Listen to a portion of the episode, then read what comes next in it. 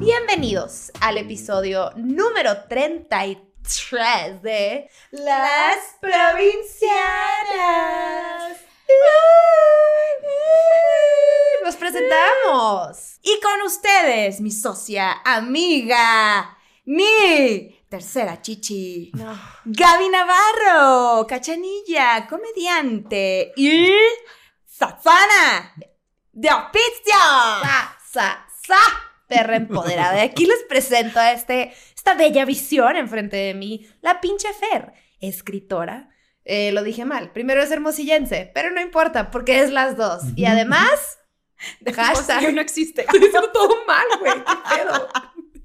El punto es que no le gustan los vatos. Hashtag dino al pene. Sí, ¿por qué? Pa- ¿Cómo Ah, no- porque no- no come animales ni de cuatro patas, ni de dos patas. Hashtag vino al pene.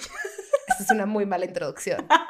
Pero pues bueno, Es que estamos muy emocionadas. estamos muy emocionadas porque ¿quién está aquí? ¿Quién está aquí? A la una. ¿Escucharon la risilla? a la risilla. no, ya supieron quién es. ¡Manuna! Ay, ¿cómo está? ¡Ay, muy bien! Manuna Chilango. Comediante. Actor y actriz. Y mejor actriz que actor. ¿Cómo estás, Eso sí, yo muy contento, muy contento de estar aquí con ustedes. Ya, por fin, miren. Ya, es- somos muy fans tuyos. Sí. Yo también soy muy flans, ¿eh? Soy muy flans y las escucho y cuando hago mi quehacer, ahí las qué estoy hacer, escuchando, Te mira. acompañamos. Me acompañan, me acompañan. Y que te ayudamos a que limpies mejor tu sí, espacio. Sí, me gusta. ¿Sí? Sí, sí, sí. Para los que bien. no nos están viendo, los que nos estén escuchando, quiero que sepan que Manuna trae un, un cuello de tortuga imponente, rosa. Increíble. Va- Es más, vayan a YouTube. Está- y tiene, tiene un pin que tiene el, el logo de de Chanel, Chanel. pero dice Chacal. Porque y lo yo soy amo muy, con todas mis fuerzas. yo soy muy chacalera, ¿eh? Sí, ¿verdad? Quiero puntualizar, sí. Sí, sí, sí. No sé si para cuando salga esto ya tenga yo un novio que es un chacal. Espero. Estaremos Primero cruzando nuestros deditos chicanos por ti. Esperemos que sí. Dios mediante, mi Dios vida, mediante Dios que mira, hasta que se me hizo. No, qué emoción, qué padre. Tengo, Gracias. tengo dudas y esto no me, no me lo pudo contestar ninguna página del internet. Porque yo de que. Manona, Manona. Manona. Así, ah, no, porque habla así. Este, ¿qué- ¿de dónde sale Manuna? ¿De dónde sale Manuna? ¿El nombre, El o, nombre. o yo? De- no, tú. ¿Cómo, ¿Qué tipo de vagina es la de tu mamá? O sea, de De hecho, nací, nací por cesárea. Ah, yo también. Yo desde el principio no toqué una vagina. y yo, mamá, perdón, yo sí fui natural. Yo soy muy natural. Pues nada, soy este, eso justo chilango. eh, soy muy feliz, soy comediante. Pero, pero como. actriz, sí, no, pero me refería, perdón, a tu. Y el a la- nombre, ajá, el nombre, el nombre. el nombre sale, me llamo Manuel. Tengo otro nombre, pero uso el de Manuel. ¿No lo quieres decir acaso? Pues, como que no, no ok, sé. respetemos Lo tu puedo decir, eh, que según todo el mundo ya lo sabe. Me llamo Christopher Manuel. Christopher Manuel. Pero nadie me ubica, o sea, sí, mi bonito. familia me ubica por todo el mundo me dice Chris. Ah, Y- ¿neta? Sí, mi familia todos Chris. Manu ya es de, de acá. De amigos. De, de- de amigos la y así. chilanguiza. Y, y, Y la- sale, ¿Na? sale porque, ay, me apellido Nava. Ah. Yo soy Oye. Manuel Nava. Yo trabajé en Starbucks, no sé si se puede decir Starbucks, pero ahí trabajé. Entonces, eh, se puede. trabajé mucho tiempo ahí, como cinco años. Y me ubicaban como Manu, todo el mundo me decía, ay, Manu, ¿no? Ajá. Porque yo decía, ay, ya no me quiero llamar Christopher, ¿no? Suficiente de Christopher está el pasado. Sí, fue una cosa como ¿De de, como de dejar en el pasado, de Sí, soltar, Es sí. que sí es como de dos personalidades. Sí, tenía ahí una relación ahí eh, muy tormentosa, amorosa, y entonces dije, ya voy a soltar, y entonces entré a Starbucks a trabajar, un ambiente muy juvenil, muy así, y todos me decían Manu, Ajá. entonces de ahí era Manu Nava, Ah, qué ¿m? cool. y de ahí luego se quedó como Manuna. Y luego cuando esta- estaba estudiando, eh, un maestro dijo, ¿cuál va a ser su nombre artístico? Y yo dije, ay, yo quiero ser Manuna. O sea, quiero tener un solo nombre como Beyoncé, Claro. como Rihanna, como Me encanta. Madonna, como así, que solo es un nombre. Ajá. Y yo le dije al maestro Manuna y me dijo, ¿Manuna? Es un nombre del que nadie se va a acordar.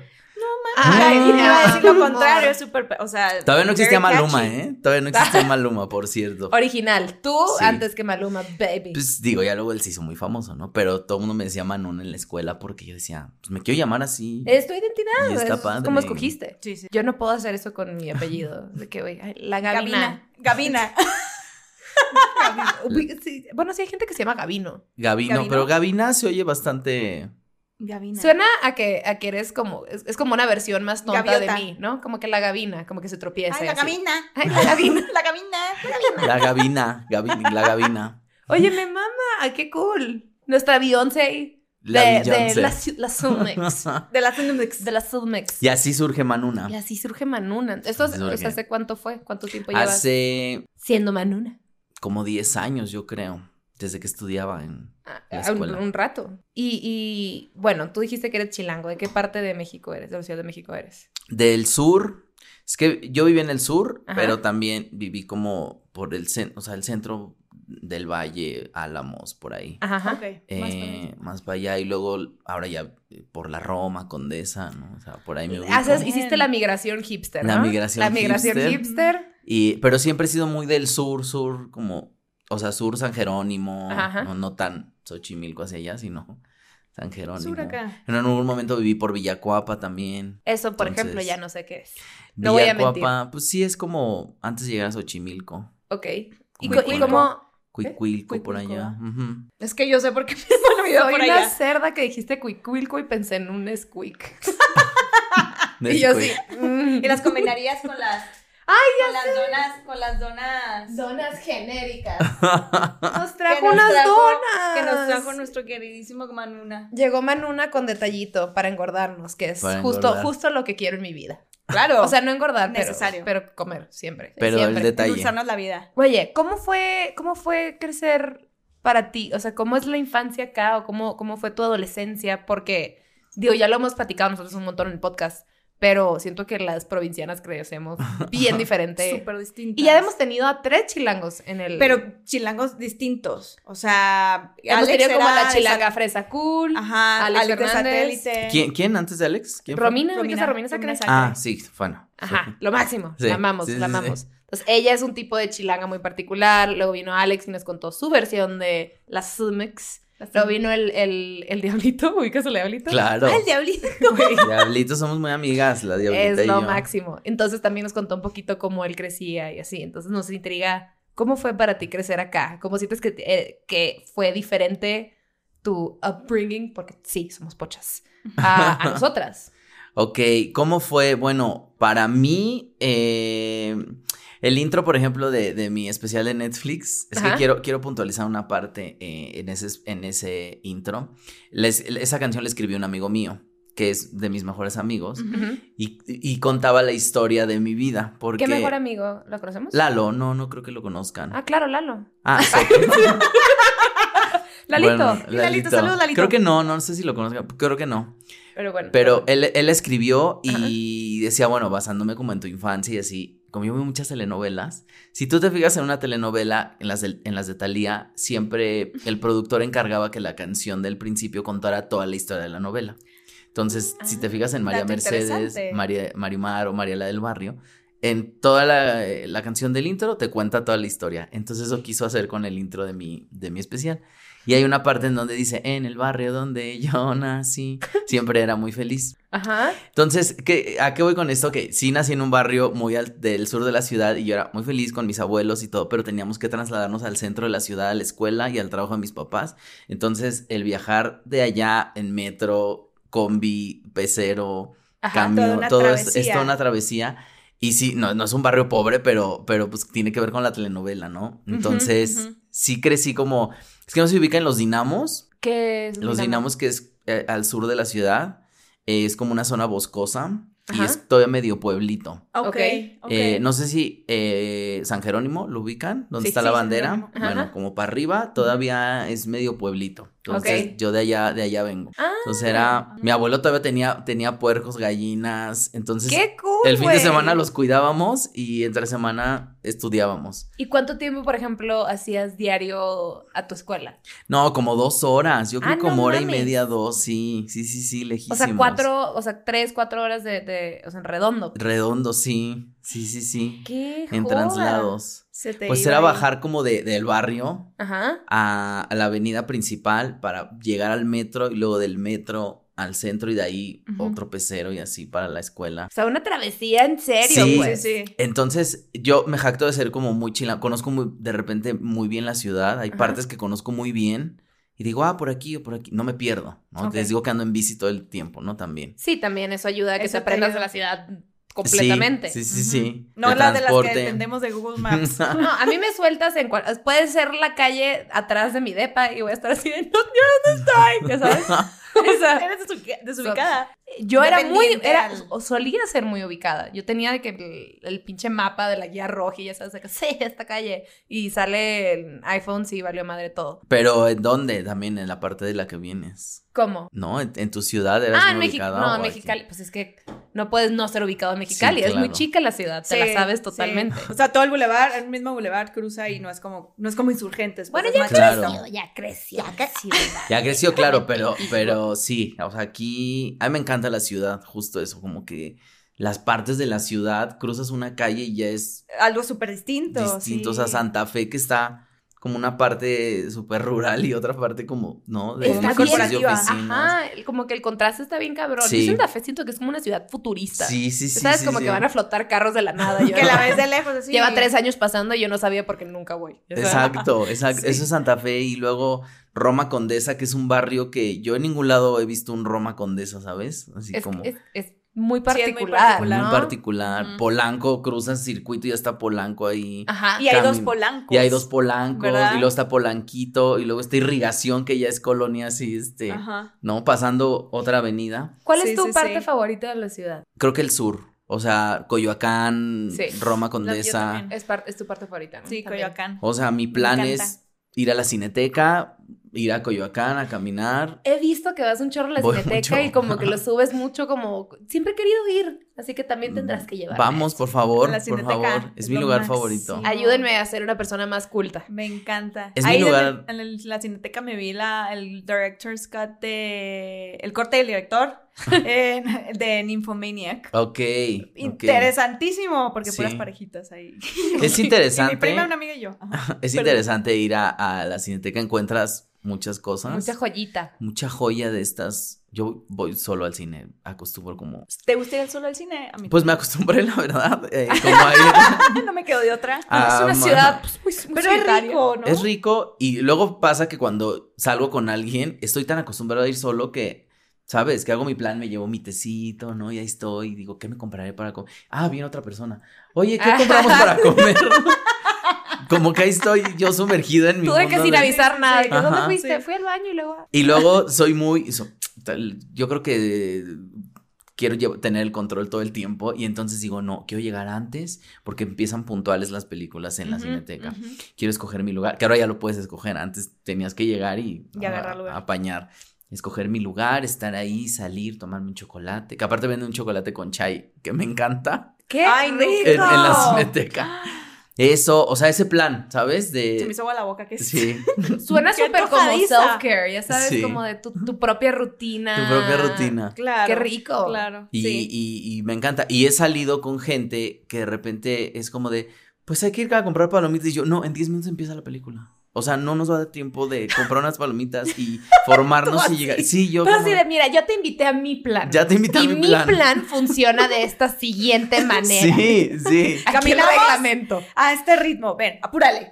Y luego Haz es lento. como, que no hay cortes, no, no, no hay cortes de otras películas. Y yo, no, este, ya hay que meternos. Así, o sea, me, pero justo pues como que la gente no está acostumbrada a la cineteca. Sí, sí, y, sí. y si es todo un trip de llegar puntual, de, Cuando vayamos a ir, quiero que me mandes así como tu- tus 10 mandamientos de, de que tengo que hacer para no incomodar tu experiencia. ¿sabes?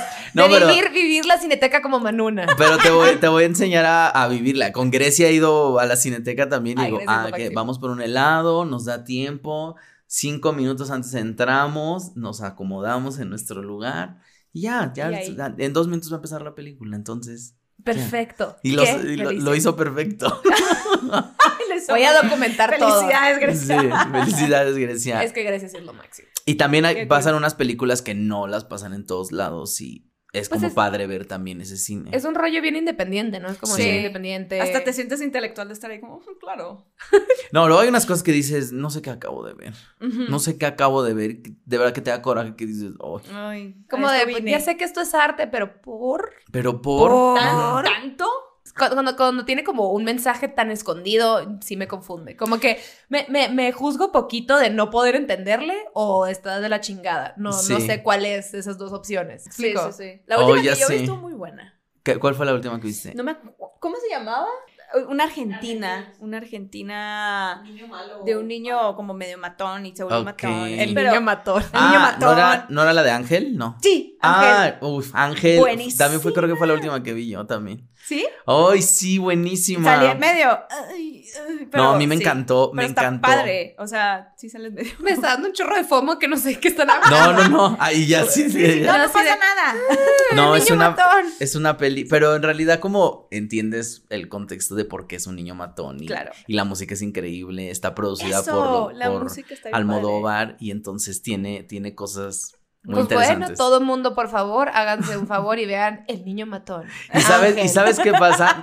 Eh, bueno, no, no sé qué, eh, tú, eh, tú eres vegana. Sí. No, bueno, es que hay un pozole buenísimo a la vuelta de la cineteca. ¿De Así. dónde? Qué rico. En Mayorazgo, ahí. Es una casa así como que venden pozole. Ah, sí. Sí. Y lo venden vegano. No, no, no, no, no. Pero justo te iba a decir. Ah, Pero pues tú eres vegana. Pero qué lástima. Eres vegana, déjame te recomiendo cosas deliciosas que no puedes comer. Era, era muy, era también de rutina ir a comer o el pozole o los famosos chupacabras, los tacos del chupacabras. Ah, esos sí los De he visto. Les han hablado. Los he visto. No ves, Así una de- vez veo, una, no, me acordé una vez que iba caminando hacia la cineteca y vi la casa del pastor y yo, ah, mira unos tacos de pastor, porque a Manuela le encantan los tacos de pastor. Era una iglesia. Ah, la casa del de pastor, claro. Y yo, men. Entraste. Amén. Y yo, El está Señor preparando está la con piña. ustedes. Ah, no es cierto. Pero sí, pues ese es el plan de la cineteca. Jalo siempre. y jalo. Siempre. Vamos, qué cool. Y ahí Oye, me un- encontré a un ex una vez ahí con su nuevo novio, entonces fue muy incómodo. ¿Y tú solo? Y yo solo. Y aparte venía haciendo una historia de que, oigan amigos, acabo de... Y entonces veo por la pantalla y dije, ay no, y lo bajé y dije, no, porque... Dije, no, no voy a voltear. Y vi la historia y dije, ay, sí, sí es. Dime que la guardaste nomás para tu propio. No, la borré. O sea, fue como de, no, sí es, sí es, no la voy a subir. O sea, fue como en ese momento de... Hubiera estado muy increíble tener un video de tú hablándole a tu celular y en el fondo tu con su nuevo novio. Y no entraron a la misma película. No sé, a lo mejor sí estaban ahí, no sé, no sé Ah, por ¿te qué, pues, fuiste? yo me fui, o sea, ah, no, no, no, ya era como a la salida, como que Ah, acababa yo de ver ya, la ya, peli ya, ya. Y estaba yo contándoles de que acaba de ver una peli así y, oigan amigos, acabo de ver esta peli y vi en la pantalla y dije, ay no. y la repetí. Yo sí lo hubiera subido de que vean mi ex y yo vine sola. Ten, ten, ten. No, pero es lo maravilloso de la ciudad, ¿no? Que hay Sí. como tanto que hacer para todo, pero, o sea, para todos los gustos. Es Y una cosa impresionante que en la ciudad siempre hay algo que hacer de lunes a domingo. Sí está muy cabrón. O sea, tú tienes que- como que siento que los chilangos tal vez no se dan cuenta de lo afortunados que son de haber crecido en una ciudad donde hay tanta actividad y tanta cultura y tanto todo. Pues O sea, sí, creo que justo no se dan cuenta de ese, de ese detalle, ¿no? O sea, que hay tantas cosas que hacer, tantos este, rincones. eh, de verdad, la ciudad luego tiene unos secretos que dices, ay, wow, acabo de descubrir esto. Eh, Alexis justo de Anda tiene un chiste donde dice, en la ciudad está una iglesia y luego un edificio que acaban de hacer y luego una casa abandonada y luego, así es la ciudad. Yo, por ejemplo, yo como de- yo siendo de provincia, lo- a, a los de a los de feños, bueno, ahora CDMX, eh, los veía muy intelectuales, como cultos, como, ¿no? O sea, que, que Parece sí que es una premisa que vas a decir. Y ahora me doy cuenta que son unos pendejos.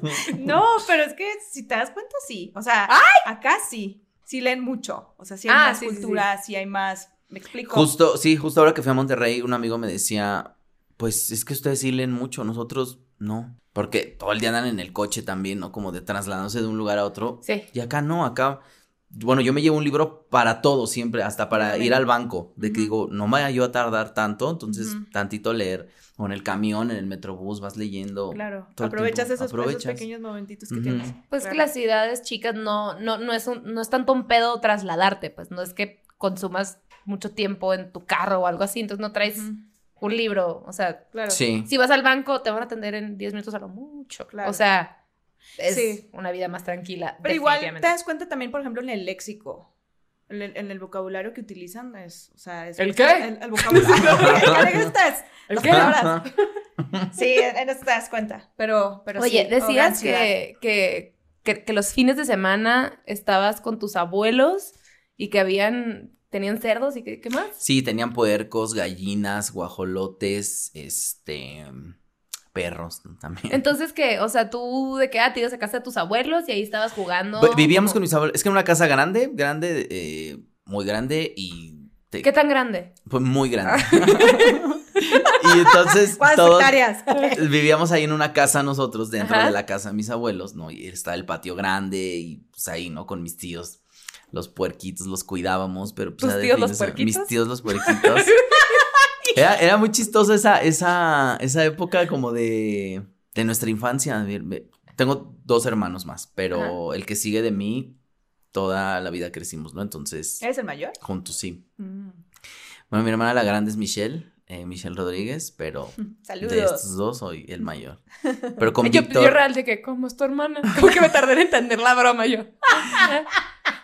Pero Víctor y yo crecimos, entonces hacíamos cosas de, nos mandaban a la alfalfa para los puercos, este, y luego nos mandaban al maíz para los pollos. Entonces ahí andábamos en un mercado, en otro nos mandaban a las tortillas, nos mandaban. Entonces eso lo, lo hacíamos mucho. Y te ibas caminando a todas partes. Sí, Ajá. sí, sí, sí, de conocer a todos ahí en el barrio, ¿no? Eh, o sea, sabían que éramos los nietos de Doña Tera, mi abuelita. Pero aparte mi abuelita vendía pancita. Siguen vendiendo pancita mis tías. ¿Para el menudo? Pero mi abuelita, ¿cómo? ¿Para el menudo? O- ah, el no, menudo. aquí- sí, ¿verdad? El menudo. Sí. Y yo. o ¿La sea, banda? te- La banda menudo. El menudo. Qué, qué risa que hay una banda que se llama Menudo y Sí. un Y un, y un caldo. grupo. Y un. Ah, y un caldo. Y un caldo que se llama Ah. Menudo. Ah, yo pensé Y, que y banda, su banda abuela vital de le tan- vendía pancita a los integrantes de, De esa menudo. banda. De esa banda. Ay, mira, mira. Y ese fue tu acercamiento a la música. Ese fue mi acercamiento a la música. Fue lo Nos más comentabas que cercano. eres melómano. Soy melómano, me ¿Qué, encanta. qué escuchabas de chiquito, por ejemplo? De chiquito, bueno, creo que mucho Juan Gabriel, Rocío Durcal, todos esos temas. ¿Lo escuchaban mucho tus papás? Mis papás, Juan Sí. José José, bueno, que en gloria esté, mira, ahora. Que nos lo guarde. Maldita sea. Malditas luto. las aras. Que nos lo mandaron a medias. De ahí, bueno, Gloria Trevi, que era la de la época. Timbiriche, mis tíos oían mucho Timbiriche. Menudo. Era, era eh, creo que todo eso. Las flans. Las mucho de flans, Las sí. flans. Yo, era- yo tenía gustos muy, muy parecidos. Yo me creía Gloria Trevi, yo le decía a mi mamá, peíname como la Guzmán. La Guzmán también. Ajá, eh. me encantaban, me súper encantaban. Y, y como, digo, no es un buen segue, pero me quedé pensando, si eres tan melómano, ¿cómo terminaste escogiendo ser, porque eres actor, ¿no? Ajá. O sea, empezaste a ser actor antes que ser comediante, Sí. pero nunca te entró como un rollo musical de que querías cantar, No, entretenimiento. creo que es más entretenimiento la música, no por cantar, pero todos cantamos de repente, ¿no? Que decimos, ah, voy, y en la regadera y en tu casa estás cantando y todo bien. Pero hacerlo profesionalmente nunca, nunca pensé como de, ay, quiero cantar, ¿no? Ajá. Ok. No, no, no. no. que te inspira, que te Solo me mueve. inspira. Por eso aprecio mucho en las películas siempre el soundtrack, es algo que digo, Ay, yo también. me encanta también. la música. Yo también. Por Porque te brinca cuando, o sea, te arruina, una mala canción te puede arruinar una Uy, escena bien cabrón. cómo la así como de, cambia. "Ush, Ujú. ¿Quién trabajó aquí y lo hicieron mal? la cambia. Por eso yo amo a Sofía Coppola. No sé si han visto películas Sí. de Sofía Coppola. Sí. Por los soundtracks. Por los soundtracks. Independientemente de lo buena o, o no tan buena que sea la película, el soundtrack me encanta. Que ahorita, bueno, creo que ya está muy lejos La Casa de las Flores, la segunda temporada, que no está buena la serie, pero tiene un gran soundtrack. Sí. La segunda temporada tiene No un gran soundtrack. Bueno, vean, no ¿Has, la visto. ¿Has visto la, la serie? Es que tú sales en el. Salgo en la primera, pero desde que se fue... ¿Sabes en la primera? En la primera sal- salgo con Verónica Castro justo haciendo una escena, pero desde que nos fuimos se fue al carajo la serie. Ah, no Ah. Yo así de por qué, pues porque ya no Porque ya no estoy. estoy. No, pues es que se fue Verónica y ya, o sea, la Ya segunda perdió. temporada es horrible, la verdad, pero la música es muy buena. Y la publicidad que hicieron. Y la publicidad está publicidad está que increíble. le cagas. Lo hicieron bastante Wow, bien. sí. Eso lo hizo un gay. Eso lo hizo un gay, obviamente. Obvious luz. Siento que cuando los gays hacen cosas sale bien todo. Salen, sí, salen Sí. cosas Sí, buenas. I Sí, am sí, a sí. fan of their work. Es lo que voy Sí, a sí, decir. sí. No, tú no te tronas los dedos. Obvio. No es cierto, hermana. No es cierto, hermana. Oye, ¿y cómo terminas? O sea, ¿cómo empieza tu vida en la actuación? ¿O cómo decides que te vas a ir por esta onda? Pues, eh, como que inicialmente yo, desde que era niño, ¿no? La primera película que vi en el cine, por ejemplo, me acuerdo que fue La Sirenita. Así, seguro fue otra antes, pero no Esa sé. es la que te marcó. Es la que me marcó, o sea, de la que más me acuerdo. Y la vi con mi mamá, mi hermano, ¿no? Ahí estábamos viendo la sirenita y yo decía, ay, qué, qué impresión, ¿no? Poder contar historias en una tele tan grande, porque según yo no entendía que era el cine, ¿no?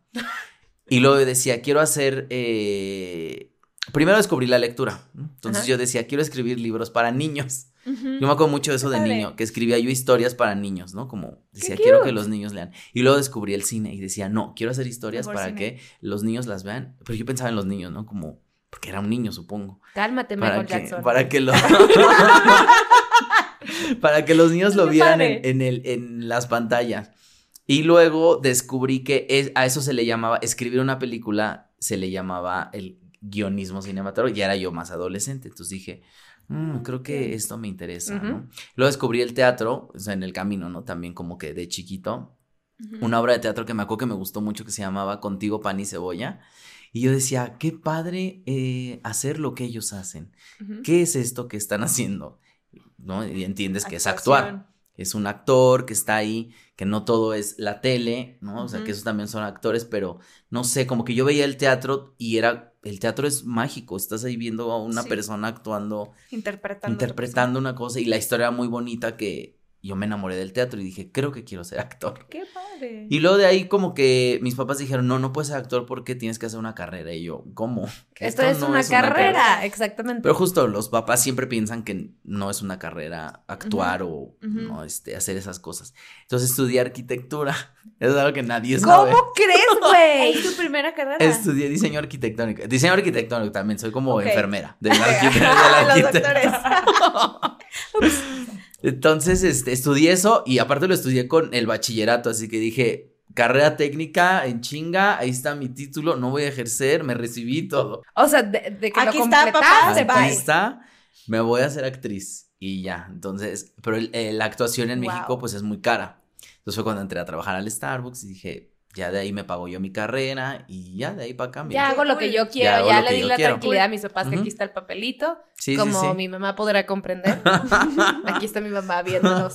Hola, tía. Hola, mamá. Este, sí, como que tener el- ese papelito les da tranquilidad y ya tú haces tu pedo y dices, ya, güey. O sea, Ya. Y toca a empecé, empecé a estudiar teatro, empecé a estudiar para escribir cosas, para todo eso. Y no hubo un momento que dudaste como de, ah, igual y sí me dedico a esto. ¿A la arquitectura? No, Al y me encanta, ¿eh? Me encanta la arquitectura. Digo, aprendí, aprendí a, quererla muchísimo y me, me encanta poder caminar y apreciar un edificio y decir, wow, esto, ¿no? Por esto, o esta esto casa, esto. o... Eh, pero no, nunca, creo que nunca dudé eh, de lo que quería hacer. Decía, quiero estudiar actuación, voy a hacer teatro. Y ya de ahí, no, nunca pensé, ay, quiero ser súper famoso, ¿no? ¿te Este, gusta más el teatro que este, películas? ¿Que cine? Híjole, es que he hecho de todo. Ay, ¿qué tal? Estoy bien, hay que experimentar. Estoy bien. He hecho cine, teatro, televisión y televisión he hecho desde la tele de antes de del 543 llora, Ajá. ¿no? Ay. De eso hasta el eh, oye, en 543 tienes que llorar, necesitamos saber cómo te sientes y dices, ah, ok, me pueden esperar, ¿sabes? Sí, sí, sí, sí. Puedo tomarme el tiempo. Ese tipo de tele, ¿no? O sea, de series muy actuales que te dicen, te podemos dar el tiempo para, en la siguiente escena vas a llorar, necesitas coach, quieres, ¿no? Eso, ajá. a hasta cosas de Al- Televisa de, de ya. de ya, ahorita, necesitamos ya. esto rápido. Esas cosas, de, de llorar de verdad, de que te presionan tanto que dices, ¿en qué momento decidí hacer esto? De que deja de llorar, no puedo. De llorar. No me digas. Eso, eh, teatro también es muy, es muy inmediato y es, es tanta la adrenalina que se te olvida cualquier dolor, cualquier pendiente. Mi pendiente siempre es que se me olvide el texto, pero Ah. como yo, yo estudié teatro cabaret, entonces el cabaret, una es cabaretera, entonces en el ¡Qué cabaret padre! aprendes a, Cabaret. a improvisar, a hacer estas cosas. Digo, cuando no he hecho tampoco así una cosa muy seria, seria que digas. Mi seriedad es cuando estoy en una serie y digo, no me quiero equivocar. Ajá, no, de que Mm. necesito aprenderme bien mis líneas. Porque están dos compañeras aquí y no quiero, ¿no? Entonces les digo, oigan, ¿quieren pelotearlo? Sí, y entonces ya estoy ahí con ellas. Ya lo tenemos, ¿verdad? Y en los ensayos, y tiene que ver con un buen director también y todo eso. Pero ese, ese es mi miedo a más que en una obra de teatro Que te pase. que me pase. Y, y, por ejemplo, ¿cómo empezaste al rollo de cabaret? O sea, Del ¿cómo- cabaret. Bueno, el cabaret lo descubrí un día que fui a la cineteca. Y La me acuerdo- cineteca, la cineteca. solucionando toda tu vida. Cuando fui, fui a ver Menos una la película, ya sé. Bueno, que yo digo que voy a conocer al amor de mi vida en la cineteca. Bueno, pues si alguien tiene un Mira, crush ya- con Manuna, ya saben que tienen que irse a la Ya lo a la cineteca. Eh, mi plan, mi, mi plan un día, estaba yo estudiando en una escuela en Coyoacán. Ajá. Ahí estudiaba arquitectura. Y una maestra nos daba química. Esa maestra, aparte, era una maestra súper estricta, porque tenía un esposo alemán, entonces como que era muy estricta. Súper ella, así cuadradita y así. súper- sí, llegaba, y te saquen una hoja y te hacía un examen que todos lo pasaban. O sea, si no lo pasabas es porque Ya, bruto. total. bruto, porque era muy buena maestra. Ella decía tal, protones, electrones, lo que sea, examen, cinco preguntas, son cinco puntos para el día. ¿Y lo pasabas o no? Te firmo que yo lo hubiera reprobado todas las veces, pero bueno. Bueno, yo iba a estudiar química por esa maestra. También yo decía, ¿Qué? quiero ser químico por esa maestra. Wow, de, la, de tanta admiración. de que tanta admiración y de tan bien que lo hacía. Saludos a esa maestra. Y un día, esa, yo iba en la mañana en la escuela y un día como que vi un póster por ahí pegado de un taller de apreciación cinematográfica y lo daba esa maestra. Y, tú le dije, ya sé su secreto. Porque según yo era como un secreto para ella. Porque yo la veía como la maestra de química y le dije, ¿usted da clases de apreciación? Y me dijo, sí, pero nadie sabe. Y yo, ¿pero cómo? Y- Y, le dije, quiero tomar ese taller. Y me dijo, pues es en la tarde y es así. Y yo, bueno, pues voy a ver si puedo venir. Ajá, ajá. Y me dijo, por lo pronto, ve al cine a ver esta película. Y me mandó a ver a Amélie Amélie Ay, Poulain. el- con el tour de cine francés. Me encanta. Y fue la primera película que vi en la, en la cineteca. Qué buena película. Sí, Qué buena sí, manera sí. de Tú eres como the OG hip- hipster, o sea, Sí. Amelie en la cineteca. La Amelie cineteca. Poulain. Y me encantó, me encantó Amélie, me encantó la música. Es que, es que Las es una tomas. joyita, güey. Está muy Todo, bonita la película, todo. la neta. Qué padre. Eh, fue muy raro esa visita a la cineteca ese día porque me encontré a uno que me gustaba ahí con otro y, y fue muy raro. Pero... Güey, tú a todos los que te Su vida amorosa Sí, en la cierto, cineteca. sí, es cierto. No sé si vas a ver quién te gusta o sé, casualmente se parecen ahí todos los que te gustan. No, güey. fue, fue mucha casualidad, justo, eh, eh, el que me lo encontrara ahí en, en la cineteca.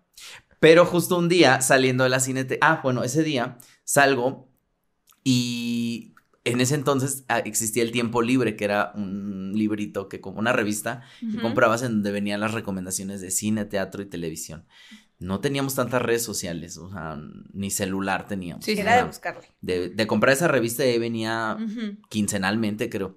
Y entonces dije, por aquí está el teatro bar, El Hábito se llamaba, que ahora se llama Teatro Bar El Vicio. En ese entonces se llamaba El Hábito. ¿Dónde está ese? En Coyoacán, Madrid número 13. Ah, muy Ahí está, es la meca del cabaret, yo creo. ¿no? Qué Este, padre, Teatro. Cabaret. Y dije, voy a buscarlo porque está por aquí. Ajá. Porque está a cinco minutos de la cineteca. Y ahí lo estaba buscando y eran como las 7, 8 de la noche. Y me metí hacia donde dije, ah, es aquí. Y me meto y era el, el vicio. Cabaret, una obra Ajá. de cabaret. Y estaba Regina Orozco haciendo una obra de cabaret que se llamaba La muñequita del pastel. Y entonces ella hacía una cosa como muy política, muy social, pero lo mezclaba con una panadería y entonces el bizcocho era este y la concha era este y la chilindrina. Todos eran un personaje y, y luego lo metía con lo político y ella cantaba y yo los... Ay, aparte no entré a verla, lo vi desde una ventana. Así me estaba sonando y dije, ¿qué estoy viendo? La ¿Qué es ventana toda esto?". empañada y tú. Sí, sí, sí, sí. Dije, no sé qué es esto, pero esto, quiero hacer esto cuando sea grande. O sea, no entiendo qué acabo de ver, pero la gente se reía y la pasaban bien y eran de qué tragos. Aparte yo tenía Ajá, 14 14 años, 15. Ah, ¿no? chiquito. Sí, sí, sí, sí, no podía entrar. Ya con el tiempo descubrí que ese era el teatro cabaret. Entonces, cuando yo estaba estudiando en mi escuela normal, que esta todo el mundo se la sabe que no me aceptaron, me corrieron y entonces me fui a estudiar teatro cabaret. Amo que bajaste la voz poquito. Me ¿sabes? corrieron. Como de, "Sí, me corrieron". Ay, es que ya es una historia de todo el mundo. ¿Y por qué te corrieron? Digo, ay, pues ya ni sé ni por qué me corrieron. La verdad nunca he sabido por qué me, no me aceptaron, por, Por qué no quisieron. Por. Pero, pero cuando, cuando no me aceptan, me voy a estudiar cabaret y ahí exploté todo. O sea, ahí explotó toda mi comedia, todo, porque el cabaret tiene que ver con la farsa, con, con lo político, La con sátira. lo social, con la sátira, con, con tener algo que decir. Entonces, a mí actualmente el stand-up, ya yo siempre digo, hay algo que decir. O sea, un stand-up, pero está ahí porque tiene algo que decir y tener, tener, no cuidado, no con lo políticamente, y sí, sino como ser muy respetuosos con todo eso, ¿no? O sea, para mí sí es, sí es una onda más, más política, más, más de llegar a Monterrey a decirles, oigan, ¿no? Este, Sí, sí, sí. mujeres Cuéntanos, cuéntanos decidir. ese, ese chiste que te aventaste recientemente. En Monterrey, bueno, de- que de entrada yo les digo, oigan mujeres, deben decidir sobre sus propios cuerpos. Yo no puedo hablar mucho del aborto, pero ustedes, ¿Ustedes qué? decidan sobre su cuerpo, que yo sé que ustedes se van a abortar a McAllen, pero... pero cuando, ojalá aprueben la ley. Quiero tener aquí. un encendedor aquí. Saco el celular como si fuera un concierto. y así. Y la gente, la gente se ríe porque, porque saben que es cierto. Claro que sí, ¿O no? obviamente. O sea, vas a abortar y de compras. Y... El chiste que yo dije fue como de Monterrey, primero que nada, gracias por no apedrearme y darme, dejarme dar show. Y este eh, no entiendo, no entiendo Monterrey. Primero que la homosexualidad es una enfermedad y ahora nadie nos quiere curar. Yo ya no estoy entendiendo nada. es un gran chiste. Es un gran chiste, ¿Y la gente es. estuvo incómoda o Pues fue como, no sé si no lo entendieron o fue como, digo, nunca, nunca pongo en tela de juicio de, ay, la habrán entendido, no creo que mi chiste es de un nivel que no entiendo. Nah, pero no sé si a lo mejor no les gustó que habláramos. Según yo, porque unos amigos que viven allá me dijeron, no estamos muy enterados luego como de lo que esté De lo que pasando. está pasando, aquí". ajá, de lo que estamos diciendo en De el lo que resto del país. haciendo. Ajá. O puede sea, ser eso, o sea, puede ser como ignorancia, o, o también puede ser que les da pena, ¿no? Que, Pues que sí, están, o sea- están tan incómodos que ni se pueden reír de sí mismos. de eso. Pues un tema para ellos como de, ah, yo estoy en esa postura. Ahora, Ajá, o, o Oh. o te tocó dar el show frente de doctores. de doctores. doctores negligentes. la bata. Claro, no sé, es, es una cosa, es una cosa rara, ¿no? Cuando vas a provincia a, a hablarles de aborto y de homosexualidad, yo siempre pregunto, ¿dónde están los, hay comunidad LGBT aquí? Y nada más dicen, sí, pero nadie alza la mano. El güey abrazándole no sí. Sí. Oye, en vez de así, en el closet. Exacto. Pero hago esos chistes y la gente se ríe. Tengo un chiste justo de cuando voy a Monterrey o a esos estados. Les digo, ¿hay comunidad gay aquí? Les digo, ay, ni se hagan. Ahorita voy a abrir el grinder y me van a salir, no se hagan. Y sí, les digo, les digo, aparte en Grindr salen siempre como, sale una foto como del cuello para abajo, ¿no? A la cintura y dice, Ajá. hola, este, estoy disponible dos horas, ¿tienes tiempo? Porque luego tengo que ir a mantener a mi familia. No, o sea, porque eso ¡Wow! hacen, eso, eso hace la gente de provincia y les da mucha risa porque saben que es cierto. Claro que sí. Obvio. Claro que. Ay, ya me cachó. Grindr que te sale como por distancia también, ¿no? También, sí, está, la está. distancia. Oh. Oye, Digo, yo no tengo que tu Grindr, show es de pero... que cero millas. Yo sé que está enfrente. 0.01. Y luego hago mucho esto de, de, bueno, pero me da gusto que vengan aquí los gays. ¿Ustedes son gays? Y es como de, no, no somos. Y yo, bueno, parecen. Y, y les conflictúa mucho que les digas que parecen gays. Neta. En Guadalajara me da mucha risa porque había una pareja, un chavo que dije, este evidentemente es homosexual. Evidentemente. O sea, está, Ajá. ¿no? Y le dije, bueno, aquí el gay que vino, y me dijo, no, no soy gay. Dije, ah, ¿no eres gay? Me dice, no, vengo con mi novia. Le digo, ¿y qué? O sea, eso no te quita, no te No quita lo gay. Te lo quita. Y le dije, No amiga. te pregunté con quién vienes, te estoy diciendo. y aparte ella me dice, y nos vamos a casar. Le dije, amiga, pues date cuenta porque estás todavía a tiempo, Pero ¿eh? me da mucha risa porque, porque sí es una gran prueba. O sea, Sí. para decirles, ah, eres gay y, lo- y- y que se enojen, es como. Ve a mi novia que No. le pago una mensualidad para que finja. Eso no quiere decir que, seas gay, pero si te, si te encabrona, o sea, pues uno está muy seguro de su, de su sexualidad. Claro, ¿no? Como- y, y- y yo, yo entiendo, ¿no? Que, que tenemos que abrir caminos también en, en provincia, les da, sí les da miedo, sí es como de, uy, no, sí me da miedo decirlo porque... Sí. Pues porque sí es una sociedad pues, sí. Sí, no que, te, que Sí, va a sí. juzgar, ¿no? Que te no va a estoy diciendo que todo el mundo, para No. nada, no generalizo de esa manera, pero sí es que es, un- o sea, una realidad que te, te pu- te puede dar miedo Claro. decir que eres gay. Pero es que lo que es lo que platicábamos en el podcast de Rai y me y decían, no es cierto, eso no pasa en provincia y yo "S- sí pasa. Sorry. Pasa aquí también y pasa mucho, o sea, ahí estamos todos los días luchando por la visibilidad y por decirle al mundo, oigan, aquí Claro. estamos. Yo no hago esto, o sea, no, o sea, como el ser esta persona nada más para incomodar. Yo lo hago porque digo, así estoy cómodo, me siento feliz y todo bien. soy yo. Soy quien yo quiero ser. Pero apenas hace mes y medio, lo, lo que sea, ahí en la Roma, iba yo en la bici, iba agarrando mi bici, y un chavo me empezó a decir, qué asco verte, y yo dije, me está hablando a mí porque yo traía los lentes oscuros y los audífonos. Entonces fue como justo un momento en el que se paró la música y, y me decía, qué asco verte, qué asco ver gente como tú. Yo dije, no sé si me está hablando a mí. Yo estaba agarrando mi bici así y todo bien. Y me dijo, malditos maricones. Y yo dije, ah, no, sí Güey. es a mí. Wow. Y ya y agarré mi- en la Roma, ¿eh? Y dije, qué No. miedo. Y me decía un amigo, ¿y por qué no volteaste a decirle algo? Le dije, porque él tiene la seguridad de insultarme si quiere. Yo no, porque no sé si van a salir tres homofóbicos a pegarme. Con ese miedo seguimos viviendo. En el metro, sí. en el metrobús, en Eso la sí. calle, en la ecobici. En la zona ecobici que le decimos, ¿eh? O sea, que es una zona Sí, bastante privilegiada. privilegiada. O sea, aún así y te siguen diciendo de cosas. Y no, y no se trata, no se trata de ser valiente o ser huevudo, ya sabes, o sea, no, no te puedes poner el tú por tú porque no sabes. Exacto, no, sabes. No sabes. Sí, nosotros Es lo mismo para, ah, perdón, perdón. No, no, perdón, no importa, no importa. No, no, no, vas, vas. Ay, yo, no importa. No, tú, tú, amiga, tú. Nosotros que nos acabamos de mudar aquí a México sí notamos esa diferencia. O sea, yo viví acá hace tres años, pero vivimos en California y pues allá, o sea, Claro. el paraíso, ¿no? Pero estando aquí sí se notó esa diferencia y más, y no porque te hagan caras, sino se siente como cierta, como la energía que se siente, hay unas miradas, sonrisas falsas, ¿no? Como que sí había cositas y yo, órale, todavía nos falta un buen. Nos falta un buen Pero y de ahí buen. y de ahí vienen muchas cosas, o sea, a mí de repente en el mercado no me dicen nada porque de repente me reconocen dicen, "Ah, pero es el de la tele."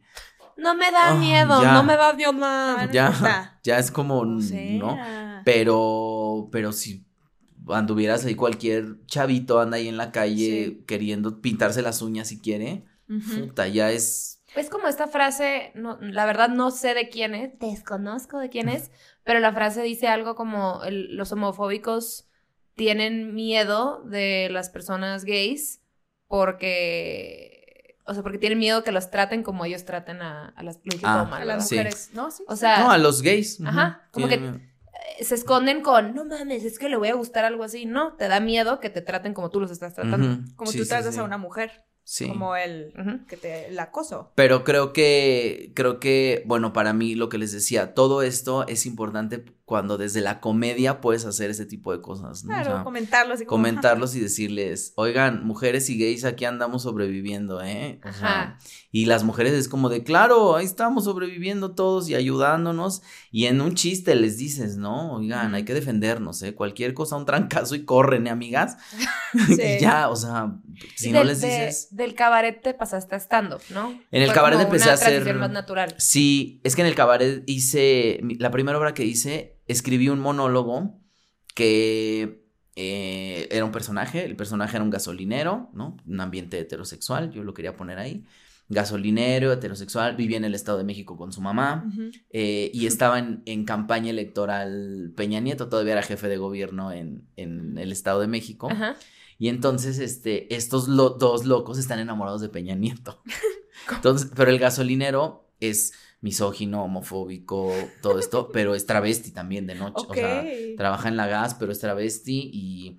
Pero entonces le sale como la homofobia y, la, y le tiene que salir porque vive en un ambiente muy heterosexual. Como que ahí lo dibujé así y por eso resulta que están enamorados de Peña Nieto los dos, ¿no? Como, como la mamá y él. Y un día Peña Nieto llega a su casa de la nada. Ese es el cabaret. Ajá, una ajá, farsa. claro, claro. Llega Peña Nieto y los visita y entonces estos están vueltos locos y el, el gasolinero hace un monólogo al final de todo el sketch donde habla de, eh, de sus amigos y entonces empieza a hablar de la iglesia y, y de la política y de todo eso, Ajá, ¿no? ajá. Como cómo la vive él y de cómo, cómo coge con chavitos también, ¿no? Bueno, o sea, con hombres, no con chavitos, sino con hombres. Ajá. Pero que nadie se puede enterar. Y luego habla de Peña Nieto y como que se le empieza a salir el que está enamorado de él hasta que dice esto ya y hago como, hacía yo como un burlesque Ajá. donde me quitaba el traje de gasolinero y me traía un vestido abajo, ¿no? Y Qué cool, Wow. me ponía una peluca y se pintaba la boca y estaba la canción de Bebe, la de Malo. Malo, Malo, malo, malo. Ah, ya, ya, ya. O sea, llevas un chingo haciendo esto. pues. Sí. Entonces era muy padre ese monólogo y me dijeron, qué padre tu stand-up. Y yo, no, es un monólogo. Así, de, estás mal. No sé qué es el stand-up. No sabía qué era el stand-up. Hasta que ya lo dije, a ver, voy a investigar qué es el stand-up. Ajá. Y yo estudié en Foro Shakespeare aquí, este, stand-up con Blanca Salces y Jorge Zárate. Eh, y ya, aprendí que es desde tu punto de vista, hacer comedia, todo esto. Y ya de ahí para acá, bueno, comedia Qué central y todo eso. padre. Sí. Me encantó. Sí. Me encantó. Pero, Qué pero bien. tengo, tengo el cabaret, te digo, porque siento que sí, sí es importante decir algo allá arriba, ¿no? Sí, es, es que también, a ver, por ejemplo, a nosotros nos empiezan a decir, ay, siempre hablan mal de provincia. Amamos provincia, pero hay ciertos temas que la gente no habla, incluso a ti que tú le dijiste, no, y aquí también pasa, sí, aquí también pasa, pero hay ciertos temas que incomodan que se tienen que decir, ni modo. O Sí. sea, no es de ver el punto negro en la hoja blanca, simplemente son, son situaciones eh, que se están viviendo hoy en día y alguna vez le contesté a alguien y me dice, ay, no, es que como, como no- lo mismo que nos dijeron, es que siempre ven el, el- el lado malo de provincia y ni al caso, si no pasa nada. Y yo, que no te pasa a ti no quiere decir Que no pase, pase. que no esté pasando. Pasan muchas cosas y cuando yo tengo la oportunidad de salir a, a- a provincia a darles, a hacerles un show y que la gente se ría, todo bien. En Mérida me pasó que acaba de pasar, acaba de, sí, acaba de pasar que, que estaban lo de la ley de ma- Sí. el matrimonio igualitario y había unas señoras afuera del Congreso rezando para que no se aprobara la ley. Entonces yo voy y les digo, en una rueda de prensa, en México matan a nueve mujeres por día. ¿Por qué no matan a esas señoras? Y entonces todo el mundo fue como de, no, qué culero, culeras ellas que no me dejan casar. Yo pago mis impuestos, tengo derecho a casarme. Por, ¿Sabes? Y entonces ahí sí, Sí. ya uno es culero, ¿sabes? Sí. No estoy diciendo mátenlas, ¿no? O sea, yo dije, desaparecen a nueve mujeres por día, desaparezcan a esas, ¿no? Para que me dejen continuar aquí con la... Si me dejan escoger. con la- para poder yo continuar aquí con la ley, ¿no? Este, que no te dejan casar nada más por... Por sus huevos. Por sus huevos y porque- ya. Por miedosas, ¿no? Vámonos todos a Oaxaca, que ya es matrimonio igualitario, aborto Oaxaca, legal. the New California. Tienen ¿no? la guelaguetza, Ayalitza y el mezcal. O sea, ya es primer mundo. Ya, Yalitza es como la nueva. Virgen de Guadalupe para Ya, el país, ¿no? ya, ya, ya. Hay que prender, hay que hacer una veladora. Una veladora Yalitza. Santa Santa Yalitza. Santa Yalitza. Santa Yalitza. Pero de verla me da una ternura. Como ¿Qué? que ven a ella hablar así como súper, no sé, me da Es como toda chill, ¿no? Sí, súper chill. Eso, como mm, tranquila. Oye, pero me llama la atención que es, o sea, tú sientes que la comedia es como justo para dar un mensaje. No, O sea, ¿siempre la usas así o te Mm. gusta?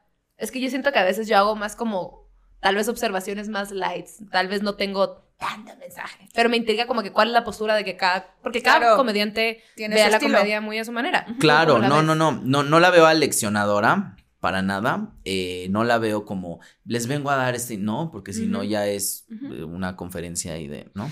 Es Kanye hablando en Twitter. Sí.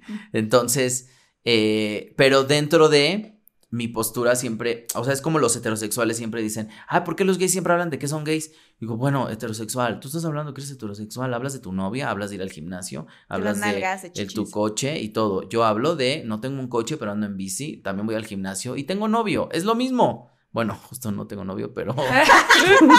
Se sintió Bueno, la última parte fue mentira, pero me gusta soñar. pero me gusta soñar. Pero entonces hablo de, de, de, de, de- de- de lo, en lo que estoy cercano. ¿no? Claro. ¿De qué quieres que hable? de tu vida, De- punto. Pero Ese es el stand-up, justo. Ajá, y esa es una observación bien, bien machista, como de, o sea, sí, pues, pero ¿por qué están hablando de eso? Güey, ¿de qué hablas tú, cabrón? Ajá. Es lo mismo. Es lo mismo. Nada más, you stick it in a different hole. Eso es, exacto, es otro pedo, Es punto. exactamente lo mismo. Es exactamente lo mismo, justo. Entonces, pues es con lo que uno ahí está batallando todo el tiempo. No batallas, ¿no? pero batallas cuando eh, te hablan para un show privado y prefieren a un heterosexual por encima de una mujer o un gay, ¿no? Como que dicen, no, es que, ¿cómo? No es que él es gay. Ah, es mujer y sí da risa, ¿no? Y Uy, yo, yo- es lo que a mí me impresiona mucho en ciertos canales de YouTube, por ejemplo, que tienen una invitada mujer y lo, ah, ya inviten a hombres, están más chistosos los hombres. Ah, pinche vieja. Así yo. sí, sí, sí. sí. wow. Y, pero si tú pones a decirte qué, güey, por ser mujer, ah, no, pero es que ya no se les puede decir nada, pues no, cabrón. O sea, ¿cómo? Nunca estuvo bien. Nunca estuvo bien. que ¿Cómo? sepas, nunca Ajá. estuvo, nunca estuvo no, cool. no es que ya no se nos, ya no se nos puede, nunca estuvo bien que nos dijeran de cosas. O sea, cuando, cuando lo tratan de entender, ya es como, ah, ok. Es que yo creo que es eso también, porque si hay personas que lo dicen de una manera agresiva, y, y, y, la- y para mí la agresividad es, o sea, no entra en ninguna persona, ¿por qué? ¿Qué es lo que pasa? Barda. Sí. No te estoy escuchando, No yo no me estoy escuchando. escuchando que me estás agrediendo y punto. No hay comunicación, No. es nada más. Por, por eso a mí yo, yo admiro mucho a los comediantes que lo dicen de una manera que te... Ah, sí, es cierto. Que te sea, pensando. Sí, claro. O sea, claro, no lo había visto así. Yo por eso soy muy fan de tu, de tu chamba y tu stand-up y Ay, estoy muy emocionada por lo que viene tuyo, que quisiera que contaras porque Sí. pues, la gente tiene Ay, que sí, saber no, lo que podemos esperar. Pues de ti. sí, eh, creo que ya en estos días se estrena eh, un especial de comedia para Comedy Central, primero, que se llama Machos Mis Huevos. eh, en donde, en Me donde encanta. sí, estoy con Ray Contreras, Pablo Lemorán y Micho, que somos voces LGBT, justo dando, por eso se llama Machos Mis Huevos, ¿no? Como, porque sí es de mucho valor poder salir del closet y decirles, aquí está el pedo, ¿eh? Ese. Y viene también eh, Zona Rosa, que es otro especial para Netflix. Eh, y en ese especial estamos con Ana Julia, Ray Contreras, Pablo L. Morán y yo. Haciendo comedia, comedia, comedia LGBT, comedia, ¿no? Sí. O sea, somos chistosos, pero creo que tenemos también algo importante que decir, ¿no? Yo estuve Yo- yo en la grabación de esos dos y Ah, los dos estuviste. de los Yo dos estuve en la- en la estoy- es- me, urge, o sea, me urge que Sí. salga, me urge que el mundo vea este material porque, o sea, definitivamente tocan temas LGBT, pero, Pero te cagas de la pero risa. no, pero están, están muy, está demasiado bien hecho, Yo está exploté. muy cool. Sí. Expl- O sea, yo salí de ahí así, íbamos en el Uber, le digo, "Mano, me duele la cabeza, me reí mucho, me, Está de muy verdad cabrón. me encantó. De reír. Me Ay, qué padre. Pues Sí. eh, yo creo que ya va a salir y pues esperar lo que la gente, que la gente lo vea. ¿no? no nunca espero como, ay, la opinión buena o mala. No, o sea, que la gente lo vea, lo disfrute y, y si no, que le ponga guerra de chistes si esa es la Ah. comedia que quieren, ¿no? Pues te la Por favor, No que sé, todo el mundo no vea sé. Machos Mis Huevos por Comedy Central y Zona, Zona Rosa, Rosa. por Netflix y luego digan, ah, Gaby tenía razón, está muy cabrón. Está muy cabrón. Está muy cabrón. Terminen como yo así. Como el Joker. Hizo una, hizo una cara como con una sonrisa muy incómoda. Oye, mil gracias por venir. Gracias a ustedes por invitarme. y Te- Qué honor. Te amamos mil. Y aquí cuando nos despedimos, nos agarramos de la mano de una manera Ah. muy ridícula. Y pues empezamos a hablar así como señora. Y empezamos a dar consejos. Sí, pues el primer consejo es el de siempre, ¿no? Que si tú vas a una fiesta. Y pues ahí que, que si se te olvida, siempre hay una tienda en la esquina y vas por el gorrito. El gorrito, si encontraste a alguien que te gustó, tampoco Sí, está no, no sea fuerza. fuerza. ¿Y tú tienes No es a algún fuerza. consejo? Eh, no. Está bien, nomás lo del gorrito. Está bien no decir nada. Y la- tu consejo Es que vean el especial de Netflix. que Sí, vean los dos especiales, los por dos favor. especiales, claro que sí. Y cuando nos despedimos, Eh, Decimos saludos. ¿a quiénes? Salúdame a tu mami. Bye.